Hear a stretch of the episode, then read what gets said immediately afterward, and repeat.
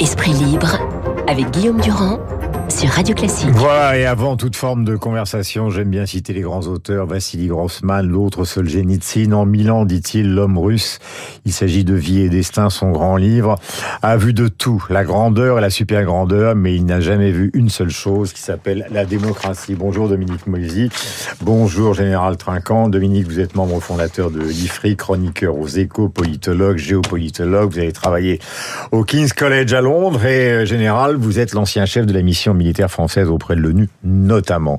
Je voudrais commencer par vous, Dominique, sur un aspect historique, parce que dans cette affaire, on voit bien qu'il y a le terrain militaire, le terrain diplomatique, l'affrontement, mais il y a aussi un aspect historique. Il y a un an, puisque nous sommes là ce matin pour rien, le, grand slogan de Poutine, c'est de Poutine, c'était la dénazification de l'Ukraine. En quoi cette affaire est, j'allais dire, sur le plan historique, absurde? Non, elle est, elle est absurde, mais elle est importante parce qu'elle permet parce que c'était l'argument idéologique de l'offensive. Elle permet à Poutine de se replacer dans le contexte le plus positif, celui de la grande guerre patriotique mmh. contre l'Allemagne nazie. Mmh. Le seul moment où euh, la Russie, c'était l'URSS mmh. à l'époque, s'est trouvée au XXe siècle face à un adversaire pire qu'elle. Et, et, donc il y a 25 un élément, millions de morts et donc il y a un élément d'auto-justification. Alors il est absurde euh, pour toutes les raisons, y compris euh, la personnalité euh, du président ukrainien Zelensky, juif dont les parents ont souffert, euh, les grands-parents ont souffert de, de, de la Shoah. Donc c'est absurde, mais plus c'est gros, plus ça peut marcher. Mmh. Oui, c'est l'argument idéologique et c'est avec ça que je voulais euh, poursuivre avec vous, Général Trinquant, et avec Dominique Moisy. C'est que dans la dernière intervention, ou les dernières interventions de Poutine, on se rend compte qu'au fond, il reprend le même type d'arguments qui étaient les arguments du début, c'est-à-dire les arguments idéologiques qui sont celles de la décadence de l'Occident, de la nécessité de la rechristinialisation, euh, d'en finir avec les minorités. Mais alors sur le plan militaire, pas un mot ces dernières heures. Oui, tout à fait, parce que depuis un an, c'est un échec euh, pour l'armée russe. Euh, elle n'a pas atteint ses objectifs initiaux. Ensuite, elle a dû reculer. Et aujourd'hui, on voit que dans cette offensive qui a commencé, hein, il y a trois divisions qui ont été envoyées quand même sur le front, euh, elle ne progresse pas. Donc, Poutine n'a rien à dire sur le plan du succès militaire et donc il se place sur un autre plan qui est le plan idéologique. Nationaliste, idéologique, euh, Exactement, sur le... par l'orthodoxie.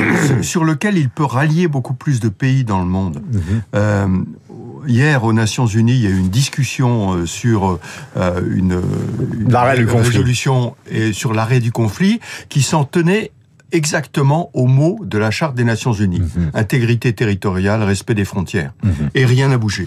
Et donc on voit que 40 pays à peu près qui se sont abstenus, dont la Chine et l'Inde, euh, sont des pays qui ne sont pas pour euh, l'invasion, mais sur le plan idéologique, ont quand même beaucoup de points communs avec euh, avec la Russie. Et donc c'est là qu'il peut avoir ses soutiens, alors que si on parle uniquement de la guerre et du Donbass, euh, il aura beaucoup moins de soutien. Depuis le début de la matinale, euh, nous avons des points de vue qui sont extrêmement différents. Certains qui critiquent la réelle politique, d'autres qui s'inquiètent qu'un conflit qui dure, même si c'est une bonne nouvelle, ce qui veut dire que Zelensky a résisté, c'est aussi une mauvaise nouvelle parce qu'à un moment, je l'ai dit à plusieurs reprises, mais le poids démographique, ça a été le cas pendant la Seconde Guerre mondiale, de la Russie est tellement colossal qu'on a beau résister, résister, les armées, les armées, les armées, ce poids démographique jouera son rôle. Est-ce que vous avez le sentiment, vous le militaire, que c'est vrai ou que ce n'est pas forcément vrai? Ça n'est pas forcément vrai. Je veux dire par là que le poids démographique, on le voit aujourd'hui dans les offensives, l'armée russe grignote quand même, mais à un coût absolument prohibitif. Euh, par ailleurs, le poids démographique bien plus léger de l'Ukraine, mais l'Ukraine commence à remobiliser. Mmh. Ce qu'elle n'avait pas fait jusqu'à maintenant. Elle remobilise un certain nombre de soldats. Et, et donc, euh, la clé va probablement être de deux ordres. De la capacité d'avoir des armements supérieurs, c'est ce que l'Ukraine cherche à avoir de la part des Occidentaux, et puis la capacité d'avoir une vraie armée qui manœuvre. L'armée russe ne manœuvre pas. Elle avance, elle avance, elle se fait étrier. Il y a une division, une brigade, pardon, qui a été neutralisée la semaine dernière. On n'a pas beaucoup parlé, mais c'était important. Mmh. Une brigade.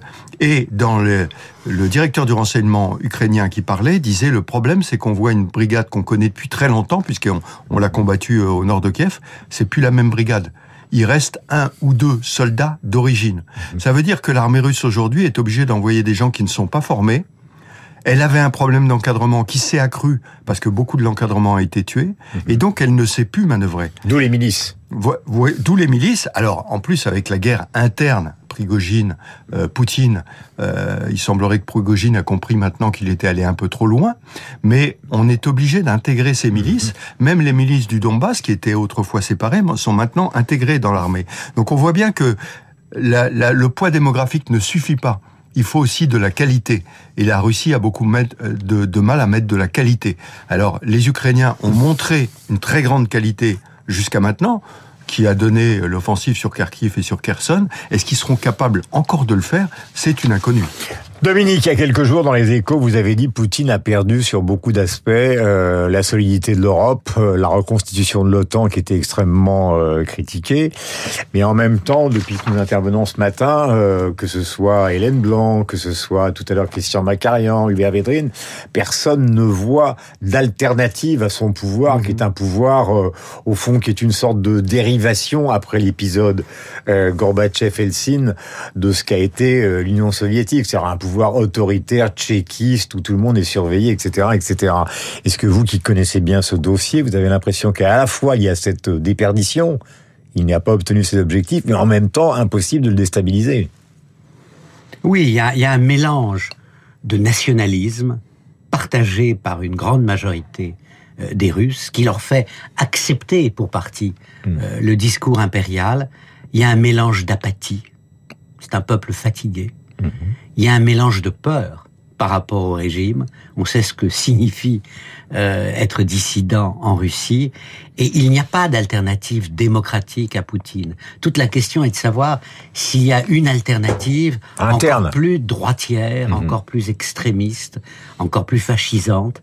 Euh, et ça, on ne le sait pas. En, en fait, la, la grande question qu'un historien peut se poser par rapport euh, aux événements aujourd'hui, c'est de savoir si nous ne sommes pas, toute proportion gardée, à l'été 1915. C'est-à-dire la Première Guerre mondiale a commencé depuis un an. Il s'est passé beaucoup de choses. Il y a eu énormément de morts, mais personne n'a marqué davantage décisif sur le terrain. Et il me semble que l'analogie mhm. avec la Première Guerre mondiale euh, peut aller dans ce sens aussi. Mhm. Pas seulement au niveau de la guerre des tranchées, c'est-à-dire on grignote des maîtres pour des milliers de morts. Hmm. C'est le, le, contraste entre le bilan territorial minime et le bilan humain. Euh, vous vous rendez compte que euh, c'est une remarque de ma part. Hein. Euh, je fais l'innocent, euh, mais c'est aussi l'ancien prof d'histoire qui dialogue avec vous. 1900, 1915, euh, si ça se prolonge, c'est-à-dire si on va jusqu'en 18, c'est des millions de morts. Ça veut dire qu'on passe non pas d'une guerre avec les Ukrainiens armés par l'OTAN et les Européens, mais les Ukrainiens avec les armées de l'OTAN et les Ukrainiens. L'Ukraine n'est pas dans l'OTAN. C'est-à-dire que si on va dans la logique de ce que vous êtes en train de dire, ça veut dire qu'à un moment, on va on va appeler Trinquant comme réserviste, on va lui dire, mon vieux, tu pars sur le front et tu y vas, parce qu'autrement, on s'en sortira jamais. Non. Euh, je, crois que euh, il y a la prolongation du conflit et il y a son extension et son escalade. Mhm. Ce ne sont pas les mêmes choses.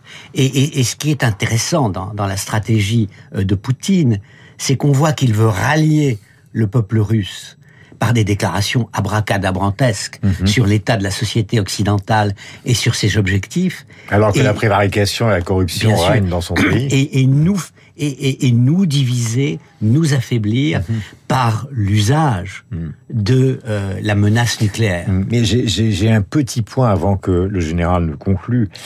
Parce que depuis des années, euh, la littérature russe, euh, que je cite depuis le début de la matinale, euh, et vous-même, on dit oui, mais l'apathie, la peur, ce régime, etc.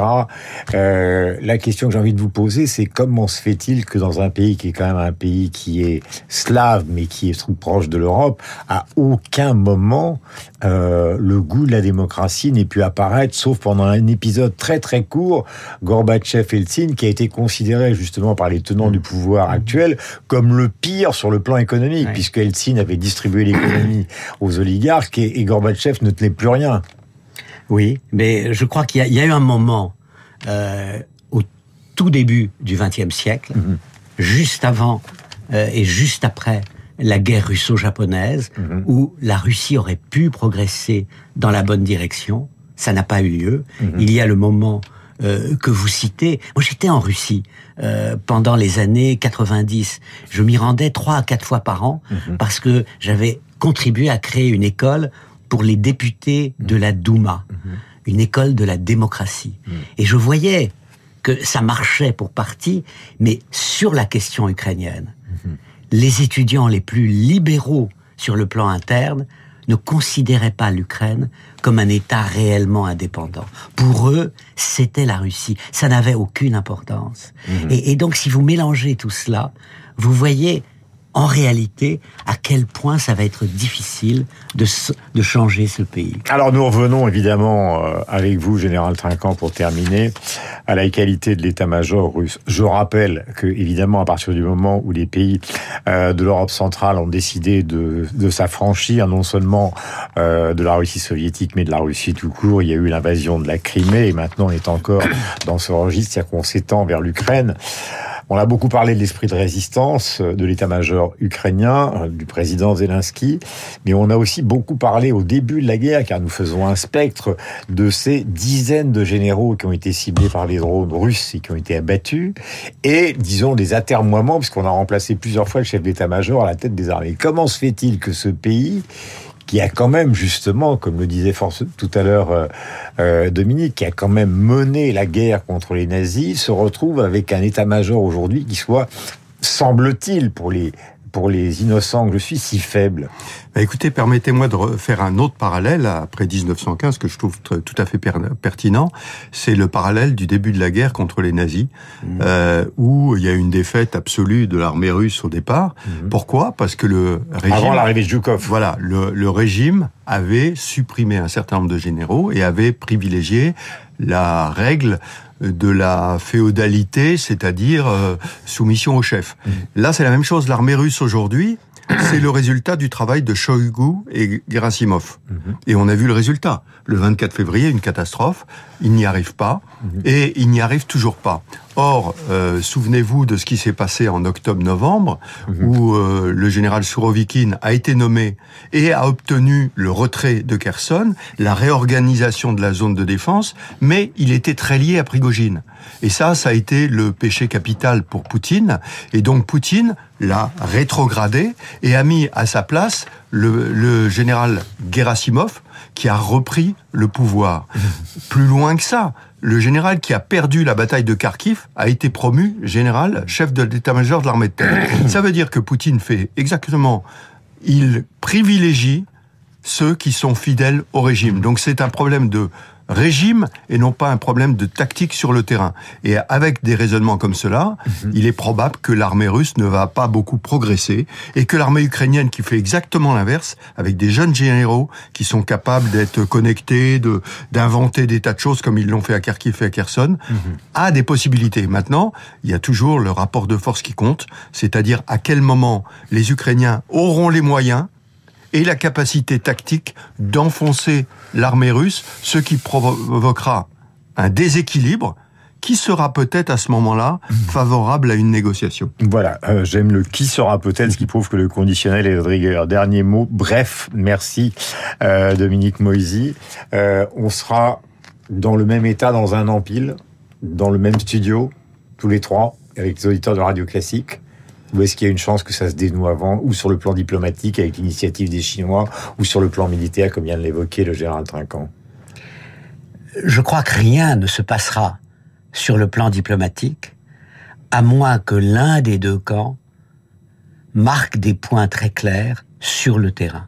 Or, pour le moment, il y a un équilibre des volontés politiques et un équilibre militaire. Mais il se peut que cet équilibre soit brisé dans les mois qui viennent.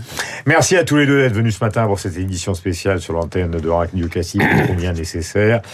Et nous allons retrouver avec plaisir donc Lucie de Pressoir pour euh, non seulement la météo, mais pour avoir les dernières informations à 9h, en remerciant toute la rédaction Radio Classique d'avoir contribué à cette édition spéciale, et en remerciant aussi donc nos contributeurs euh, extérieurs du Parisien et de LCI.